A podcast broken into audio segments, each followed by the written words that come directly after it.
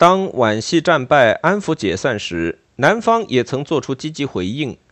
一九二零年十月二十四日，军政府政务总裁岑春轩、陆荣廷、林保泽、温宗尧同时宣布解除职务，依法召集国会，遵循法规，与民更始。军政府忽然答应南北国会同时取消，事实上并非与民更始，而是自身面临着与安抚国会同一命运，催命判官找上门来了。两年前，带着二十营粤军开赴闽南护法的陈炯明。披荆斩棘，冒险犯难，在闽南开辟了一片拥有二十六个县的护法区。一九一九年春至一九二零年秋期间，他以高涨的热情推行地方自治的政治实验，积极训练军队，整治军纪，改良币制，修筑公路，整理教育，派遣青年赴法美英日留学，创办《明星》杂志和《明星日刊》，提倡社会主义。推动新文化运动，又常常邀请文人学者到漳州讨论学术，研究新思潮的发展趋势。人们常说湖南是最早推行自治的省份，固然没错，但陈炯明在闽南的工作可以说是自治运动最早的实验。一九二零年，湖南已经有人喊出“打破大中国，建设多数小中国”的口号，而陈炯明的闽南护法区。被人们誉为模范小中国，俨然联治运动中一颗最早升起的小明星。陈炯明在闽南、广东军政府始终如芒在背。一九二零年八月，军政府下令进攻福建，要荡平闽南护法区。陈炯明下决心应战。八月十二日，在漳州公园誓师，率领粤军回沛，驱逐桂系，实行粤人治粤。八月十六日，粤桂战争打响，粤军锐不可挡，长驱直入。广州四乡的明军、江湖好汉、粤籍军人、警察纷纷揭竿驱桂。十月二十四日，岑春轩等人宣布撤销军政府后，各自出逃。桂军也像退潮一样，时辰一到，顷刻退尽，全部回广西老家去了。十月二十九日，粤军威仪整肃，在粤人。丹石胡江的欢迎下，开入省城。由于孙文表态支持联省自治，陈炯明致电孙文，请他速回广东主持大局。十一月一日，军政府委任陈炯明为广东省长兼粤军总司令，并宣布裁撤广东督军。十一月二日，陈炯明回到广州，省议会推举陈炯明为广东省长。在省长就职通电中，陈炯明重申了明治主张：自兹以往，当奋力扫除弊政，以树立明治之基础。今日总设军民两政，以守危难之局，炯明不敢代劳。他日使军民分治之志得以实现，炯明亦不敢辞责。这两个月，全国局势的动荡令人眼花缭乱。除了北方皖系倒台，南方桂系倒台外，贵州也乱起来，督军刘显世被赶下了台；云南也乱起来了，唐继尧被赶下了台；江苏督军李纯自杀死了；四川也乱了，川军与滇军互相厮杀，白刃血纷纷；湘西发生了军事叛乱，直奉两系为争夺江苏地盘几乎闹翻。吴景莲感慨万端地说。此数月间，西南局势之变化，风起云涌，令人不可琢磨，又令人不可思议。孙文在上海设宴招待吴景莲、林森、竺辅成等国会议员，筹划未来大计。唐绍仪、伍廷芳、孙红莹等人都列席。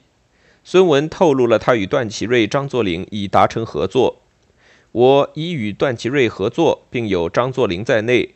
这是段章投降于我。诸君不可不知，你们以为如何？吴景莲不无忧虑地说：“先生与段章合作已成事实，不能加以讨论。但不知段章两人对先生所主张者是服从，亦或还有协商修改之余地？因违法之事，段氏昌之，张氏助之，数年迷乱成此局面。今后合作如不在主义上着眼，恐将来仍有破裂之日。”此不可不加以防也。孙文自信地说：“段章既能与我合作，不会对我主义反对，不可过虑。”既然他这么有把握，大家也都不再提什么异议。孙文让孙宏颖介绍回广东以后的打算，又提到要选总统的事。吴景莲的脸色迅速转阴。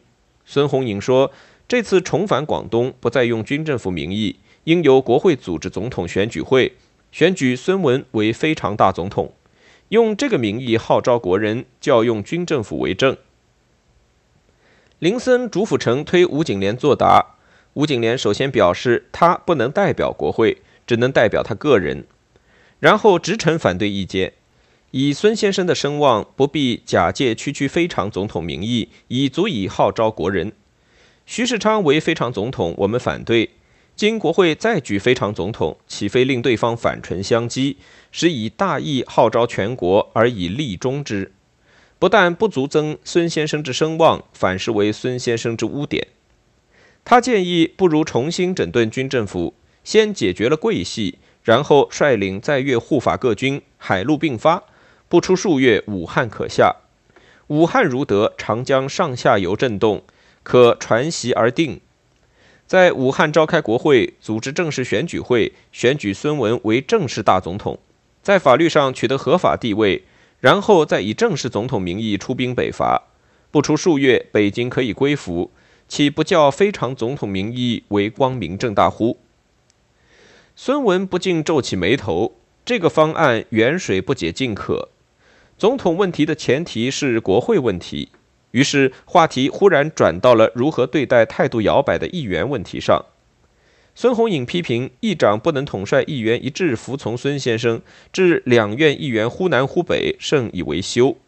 孙文也说，两院议长对忽南忽北的议员如何纠正，此后甚以为虑。此次回粤，应由两院议长对忽南忽北的议员加以制裁，免使大局受该被影响。吴景莲反驳说，议长与议员是平等地位，不是党的总裁对部下可以进退。孙先生周游世界各国，哪个国会的议长可以命令议员呢？孙文弗然不悦说，如依你主张，对议员不能裁判，我们要此议员何用？不如改护法为革命，较为便利。这是孙文第一次公开表示放弃护法旗号。吴景莲的神色顿时动凝。先生主张护法停止是一时的还是永久的？如果是一时的，还可以言之；如果是永久的，则先生可说，而我等为议长不能说。且以护法号召而中途停止，天下人其如我何？唐绍仪插话：“法为天下公器，我们不护法。若其他有力者拿过护法之名号召全国，我们又以什么抵御？”这句话说得很含蓄，但分量极重，一时举座默然。讨论会一直开到半夜，依然无法达成一致，最后各怀心事而散。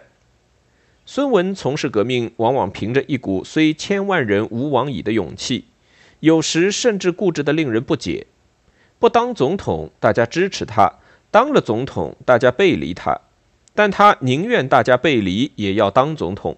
也许仅仅是为了要纠正民国元年让出总统这个巨大的错误，否则一根刺深扎在肉里，一天不拔出来，一天都会发炎肿痛。总统问题悬而未决，在动身回广东前，林森忽然找到吴景莲，转达孙文意见，劝吴加入中国国民党。并把准备好的入党书也带来了，只需要吴景莲点个头、画个押就行。但这个时候提这样的事令人不快，很容易联想到是否为了解决政治分歧而拉人入党。虽然孙文也许没有这个意思。吴景莲脸容正色说：“凡政党皆有一定的政纲，自党魁起至党员止，都要服从政纲，站在一条政纲线上。”地位虽有党魁党员之分，而服从党意不以地位而变。经孙先生所组织党，首条即说，凡入党之党员均服从先生；而对党员服从党之领袖，各国政党皆然。今不说服从党纲，而先说服从先生，万一孙先生百年之后，党员又服从何人？此时不定明白，将来必然引起困扰。大哥与我为多年患难之交，吴景莲说：“请将我的苦衷转达先生，希望先生能见这苦衷，将入党书加以改正。林森叹息了一声，说：“我服从先生多年，对孙先生的是非不敢妄谈非议。兄之所谈，与我心亦甚戚戚然。我必将兄的意见转达先生，看先生如何答复吧。”第二天，孙文亲自约见吴景莲，婉转地说：“你还不是我党党员，不能修改我党的党书。等你入党后，我一定设法采纳你的意见，把入党书改正。”但吴景莲的脑筋转不过来。也许他觉得，如果我的意见是对的，为什么不能马上改？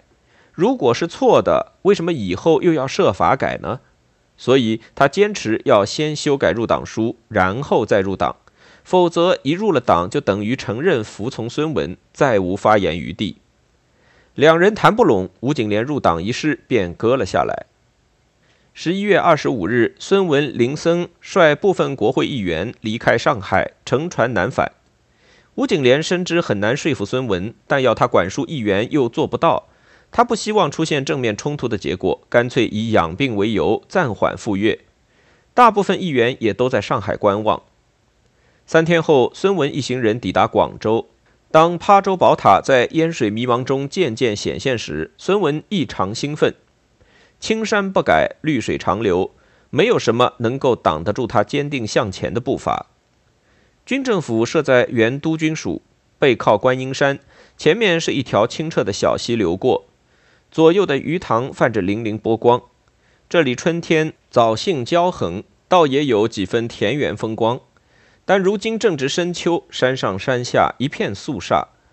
武廷芳兼外交部长暂住在军府内，唐绍仪兼财政部长，以亚洲酒店为行底。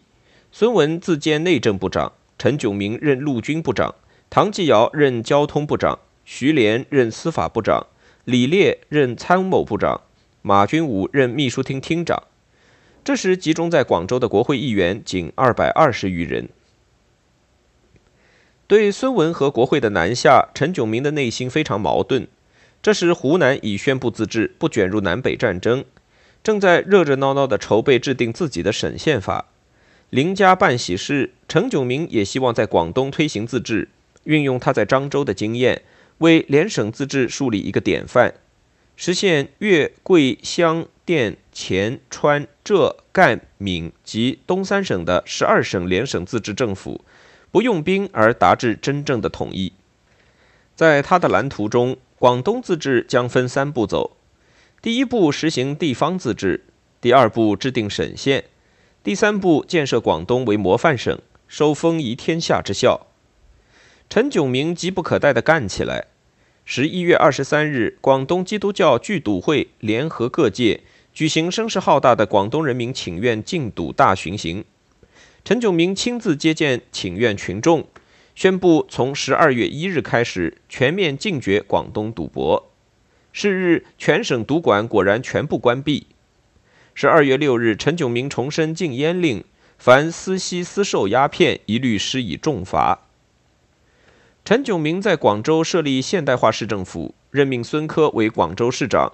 继广州成立市政厅之后，海口、高州。北海、江门、惠阳、汕尾等地的市政厅、市政局也先后成立，各地拆城墙、修道路、筑公园，推行市政建设，进行得如火如荼。政府还规定，所有医生不论中西医均需注册方能执业；所有机动车、人力车、汽船、民船亦需注册；市民生死婚嫁都要实行登记注册。酒肆、旅馆、戏院和公共娱乐场要执行政府颁布的卫生规则。卫生局每天派人打扫街道、疏通改造室内排水管和沟渠，举办卫生知识展览，印制了许多宣传食品卫生的小册子，逐家逐户派发。短暂的和平时期给了陈炯明一个进展报复的机会。然而，军政府毕竟是存在的。需要孙文回到广东恢复军政府，然后以合法方式结束它，让历史可以顺利翻过这一页。如果孙文能如此，陈炯明对他南下无比欢迎。但如果继续实行武力统一政策，以广东为大本营，又建立全国政府、选举总统，激起新一轮的南北战争，则非陈炯明所愿意。北京晨报说，府院方面叠接驻粤各委员来电报告，陈炯明态度极不明。事实上，他态度不明，是因为拿不准孙文和国会到底是什么意图。当时，广东许多民间团体都希望过几年太平日子，并不欢迎军政府和国会的回来，这令陈炯明更加举棋不定。十一月十六日，孙文与唐继尧、伍廷芳联名通电，支持成立联省政府，主张推广平民教育、振兴农工事业、整理地方财政、发展道路交通。裁撤无用军队，实行地方自治。但这个联省政府的设计马上招来章太炎的猛烈批评。他指出，联省自治应分三步走：第一步是各省自治，第二步是联省自治，第三步才是成立联省政府。岂有未自治就成立联省政府的？所谓联省政府，恰成为自治的障碍。孙文离开上海前夕，《晨报》登了一条新闻，说广州参议院会议一决，请孙、武、唐反粤改组军政府，促议员返省。会后，议员见陈炯明，呈均表赞成。这些参议院议员指的是那些留在广州的政学系议员。两天后，粤军总参议黄强接见记者，强烈否认陈炯明欢迎国会之说。他说：“至于大局问题，一听上海和会解决。报章所载进攻发电欢迎军府国会，全非事实。”黄强继而痛骂政学系议员：“一般政学会议员从前为岑老三保驾，打消不信任案，现上刘月在广州大出风头，乱发电报。此等人民代表，真中国之羞，无以明之。明之曰：不要面孔。”重获广东全是这般东西。当记者追问陈炯明是否同意国会在广州重新集会时，黄强斩钉截铁地说：“我们未叫其在广东开会，只叫其在上海开会而已。”他还点了几个议员的名字，大骂一通，要求记者原文照发。但第二天，黄强又打电话给记者，表示昨日谈话深非事实，很可能他的谈话太过直率激烈，为陈炯明所制止，不得不收回。陈炯明虽然有自己的政治路线图，但孙文凭着辉煌的个人历史、重隆的人望和超人的意志力，陈炯明预先安排的河道怎么可能限制得了他？他轻轻一挥手，就扫得无影无踪了。一九二一年元旦，孙文发表新年演说，把他自己仍然担任总裁的军政府形容得一钱不值。至以军政府机关而言，外人眼中视之。待与前清时代之营务处等，此种机关岂能代表中华民国而与北庭对抗乎？他开门见山地提出自己的方针：此次军政府回粤，其责任故在继续护法，但我观察现在大势，护法断断不能解决根本问题。无人从今日起不可不拿定方针，开一新纪元，巩固中华民国基础，消平叛乱。其方针一言以蔽之，即建设正式政府是也。打了三年多的护法旗号，从此可以收起来了。一月六日，孙文对南北统一问题发表意见，他提出的统一条件是：广州为护法省份，将来统一告成后，南北应有对等之兵力，而统帅南北军权之最高机关应设在广州，否则于非达到以南方统一北方之目的不止。这个条件如果是不容讨论的底线，那么南北和谈的大门实际上就已经关上了。